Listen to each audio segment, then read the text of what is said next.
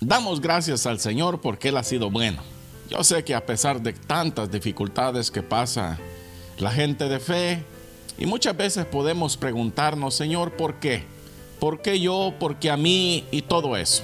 Es una reacción humana que pudiéramos decir nosotros es aceptable, pero la razón por la cual no puedo decir yo que debemos de usar ese tipo de lenguaje es porque Dios es soberano y Él hace las cosas como Él quiere. A veces las cosas que nosotros pudiéramos ver contrarias en nuestra vida son las cosas que nos ayudan a crecer y a ver la mano de Dios obrando a nuestro favor.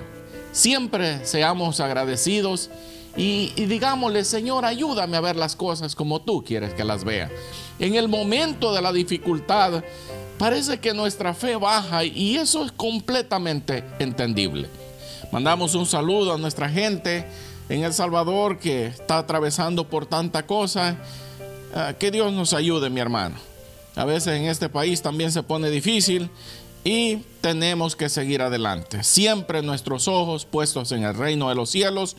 Apoyemos a aquellos que están queriendo hacer las cosas bien, aunque sean de gobierno, apoyemos. Yo sé que a mucha gente no le gusta escuchar eso porque ellos se sienten ofendidos porque ellos quieren hacer las cosas como ellos quieren y quieren que Dios se doblegue a las cosas como ellos las quieren hacer. No, nosotros tenemos que ver el panorama y decimos, Señor, dijo, si esto es de los hombres, dijo, llegará a su fin. Pero si esto viene de Dios, dijo, no hay nada quien lo pare. Y eso es la manera que debemos de ver las cosas. A veces lo negativo es lo más positivo. Y cuando vemos las cosas de una manera como Dios quiere que las veamos, vamos a ver las cosas totalmente diferentes. Yo no sé si me estoy dando a entender, pero a lo que quiero llegar es que cuando Dios está tratando con el ser humano, imagínese por un momento, Dios quiere tratar con un lugar y a veces nos abarca a nosotros también, pero eso está también en las escrituras. Que no solo porque usted es una persona de fe, quiere decir que no va a pasar por las cosas que todo el mundo pasa muchas veces. La única diferencia es que en usted hay un camino que lo lleva a la vida eterna y otros quizás no lo tengan. Pero ese es el trabajo de nosotros, de decirle a la gente lo que Dios dice. Gloria a Dios. Mire pues, vamos a seguir hablando sobre este tema en el pueblo de Dios hay falta de Dios y yo sé que tenemos mucho camino que recorrer. Y quiero comenzar con esto que el profeta Jeremías escribe en el capítulo 7, el versículo 15, para que vayamos entendiendo por qué Dios hace las cosas muchas veces.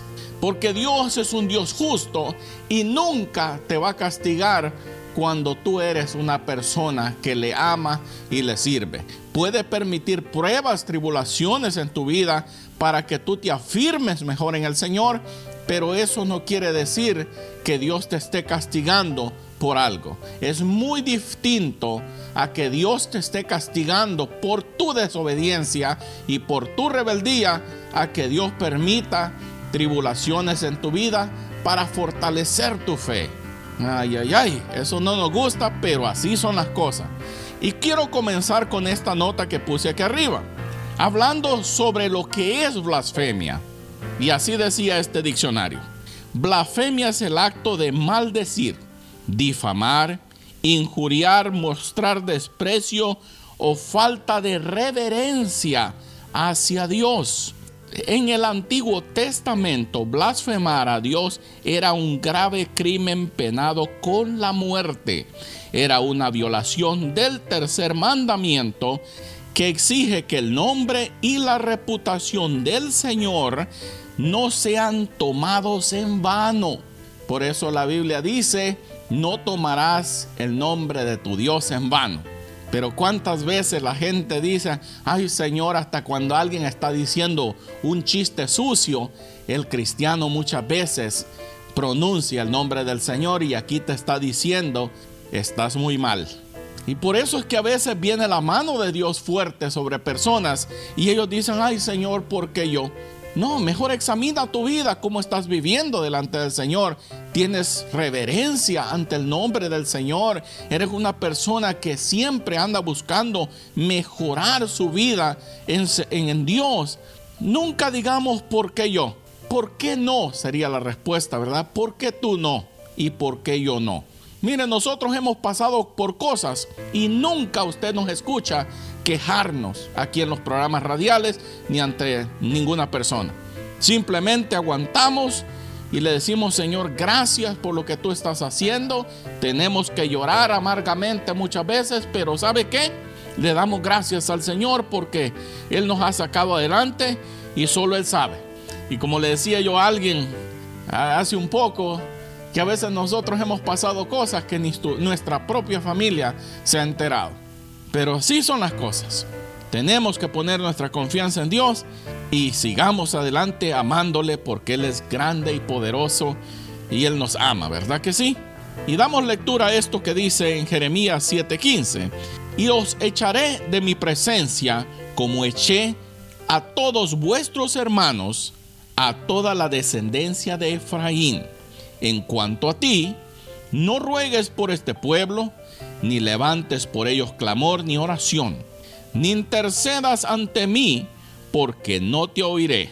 Y aquí viene la razón por la cual le dice el Señor a Jeremías que no haga estas cosas. Y le dice, esto es la razón, Jeremías, por la que te estoy diciendo que no intercedas ante mí por esta gente. Y le dice, ¿no ves lo que hacen en las ciudades de Judá y en las calles de Jerusalén? Los hijos recogen la leña, los padres encienden el fuego, las mujeres preparan la masa para hacer las tortas a la reina del cielo y derraman libación a otros dioses para ofenderme.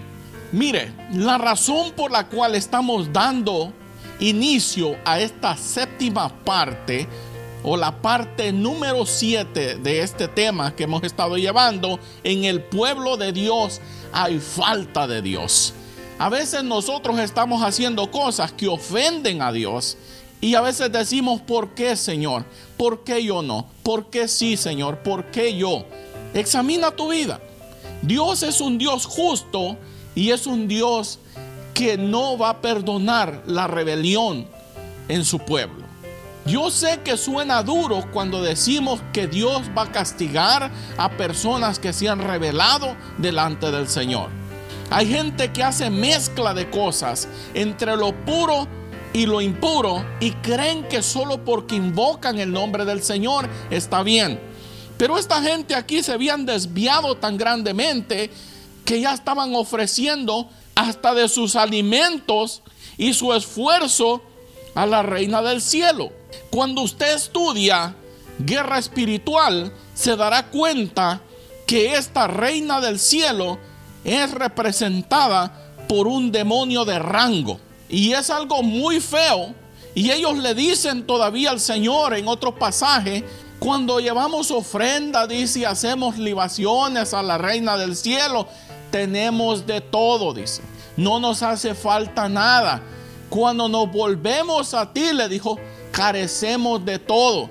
Mire qué atrevidos, ¿verdad? Y así somos nosotros muchas veces. Queremos decirle al Señor, si no haces este milagro en mi vida, ya no te sirvo más. Y no está haciendo nada ahorita. Y Dios dice, ¿de qué me estoy perdiendo? Si no me está sirviendo ahora, ¿para qué me estás diciendo que ya no me vas a servir más? ¿Qué has hecho por mí? Esas son las cosas que hacen enojar a Dios, porque nosotros hablamos sin pensar las cosas. Y aquí había involucrado toda la familia. Tenían hasta un altar en los techos de las casas y levantaban ofrenda a, esta, a este demonio que se llamaba la reina del cielo. Cuando usted estudia, este demonio es un demonio de rango. Y cuando usted ve lo que dice la Biblia, que detrás de cada imagen hay un demonio.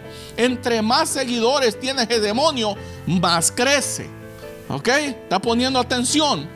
Todo aquel que estudia guerra espiritual se da cuenta de que estas cosas no son solo por hacer. Mucha gente hace cosas que cree que nomás es algo inocente y hay algo demoníaco detrás de todo aquello. Estaba viendo una información muy interesante sobre lo que es guerra espiritual. Por lo regular, los demonios trabajan en grupos de tres. Por eso es que cuando una persona deja entrar una cosa en su vida, normalmente comenzamos a ver otras actitudes, otras cosas en la vida de ellos, que es muy interesante. Y cuando la gente peca y ha estado en el camino del Señor, ¿qué pasa? ¿Qué dice la Biblia? Ocho demonios están trabajando en esa persona ahora. Imagínese por un momento que usted sea una persona egoísta, que no le gusta ver a nadie mejor que usted. Pongámoslo de esa manera. Y usted deja entrar esta cosa en su vida. ¿Usted sabía que el egoísmo es un demonio? Sí, mucha gente cree que es simplemente una actitud. Por eso es que la Biblia dice, da una lista de cosas que tienes que desechar de tu vida porque cuando usted los va a ver, todos esos tienen influencias demoníacas. Alábele si puede. Por eso es que nosotros tenemos que vivir delante del Señor, como dice la Biblia, con temor y temblor.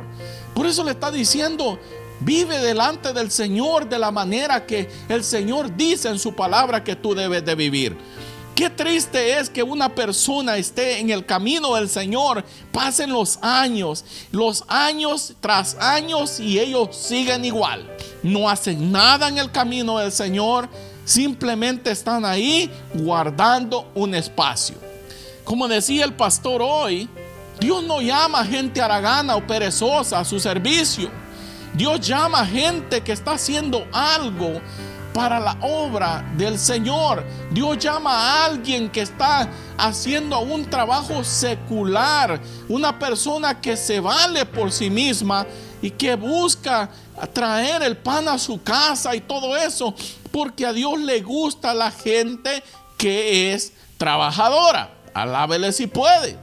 Como decíamos la vez pasada, no me la tengo en contra de nadie, pero sé que hay muchos hombres haraganes que no le gusta trabajar y no le gusta proveer para su casa. Alábele si puede. Y yo sé que muchas mujeres están diciendo, ese es mi marido. Qué triste. Qué triste, qué vergüenza diría yo. Que un hombre que dice que es hombre no le guste trabajar. A mí me encanta trabajar. Y me levanto bien temprano todos los días a trabajar. Y eso sí, mientras mucha gente se va acostando de ver la televisión, yo me voy levantando. A las 3 y algo estoy de pie. Para comenzar mi día, dándole gracias al Señor y poniendo nuestro día en las manos del Señor y a trabajar, se ha dicho. Qué bonito, ¿verdad? Pero a mucha gente solo está esperando no más que le llueva del cielo todo. Te vas a morir de hambre un día de estos. Seguimos adelante porque mucha gente ya se puso bien contenta y ya quiere apagar la radio. Mire lo que dice en el libro de los jueces en el capítulo 17 y el versículo 1 en adelante. Hubo un hombre del monte de Efraín, del pueblo de Dios, de las tribus de Israel. Ponga mucha atención porque cuando las cosas pasan no pasan de gusto. Eso es lo que la gente no entiende. Y mire pues dice, hubo un hombre del monte de Efraín que se llamaba Micaía en otras versiones dice Mishen, parece que dice. El cual dijo a su madre, los mil ciclos de plata que fueron hurtados, por lo cual tú maldecías y de los cuales me blasfemaste, he aquí que yo tengo este dinero. Yo lo había tomado. Entonces su madre dijo, bendito seas de Jehová, hijo mío. Todo suena muy bonito, ¿verdad que sí? El muchacho reconoce que había hurtado, que había tomado algo que no le correspondía. Y la madre maldice, como le decíamos al principio, la blasfemia, que es blasfemar. Y aquí dice, por lo cual tú dices, maldijiste, blasfemaste mi nombre y todo esto. Y el muchacho reconoce y dice, ¿sabes qué, madre? Yo tengo este dinero en mi posesión, yo lo tomé. Pero mire lo que sigue diciendo. Luego que él devolvió los mil cien ciclos de plata a su madre, su madre dijo, yo ciertamente he dedicado de mi mano este dinero a Jehová por mi hijo. Que suena bonito, ¿verdad? Ah, usted diría, qué bendición. Eh, ponga mucha atención lo que sigue diciendo. Para hacer una imagen de talla y una de fundición, ahora pues yo te lo devuelvo. Le dice. En el, en el versículo 4 dice, mas él devolvió el dinero a su madre y su madre tomó 200 ciclos de plata y los dio al fundidor. Y él le hizo de ellos una imagen de talla y una de fundición, la cual fue puesta en la casa de Micaía. Alábele si puede. Y después decimos que las cosas nos salen mal. Y luego cuando las cosas nos salen mal, decimos, ay Señor, ¿por qué? Ay Señor, porque a mí está poniendo atención lo que estaban haciendo ellos en el nombre de Jehová. Usted sabía que en el tiempo aquel, a la gente que era temerosa de Dios, usted no podía ni mencionar el nombre de Dios ni siquiera decir Dios, menos uno de los nombres por los cuales se conoce al Dios del cielo, era algo muy ofensivo para una persona temerosa de Dios. Es más, hasta este día yo tengo un maestro que me ayuda con el hebreo, que usted no puede mencionar el nombre del Señor en su presencia.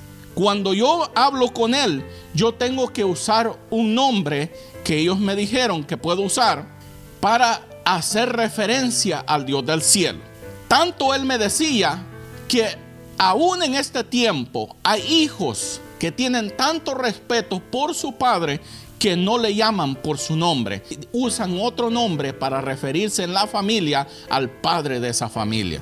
Mire qué cosa más interesante. Y ahora los hijos hasta maldicen a sus padres cuando no les compran el juguete que ellos quieren y todo eso. Y creen que Dios no está poniendo atención a la manera que la gente están haciendo las cosas.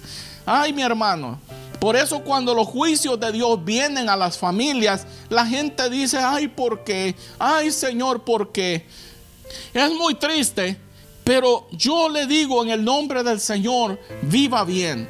No ande haciendo mezclas de lo santo y lo impuro y cree que Dios va a estar a favor suyo. Yo le animo en el amor del Señor, no haga esto.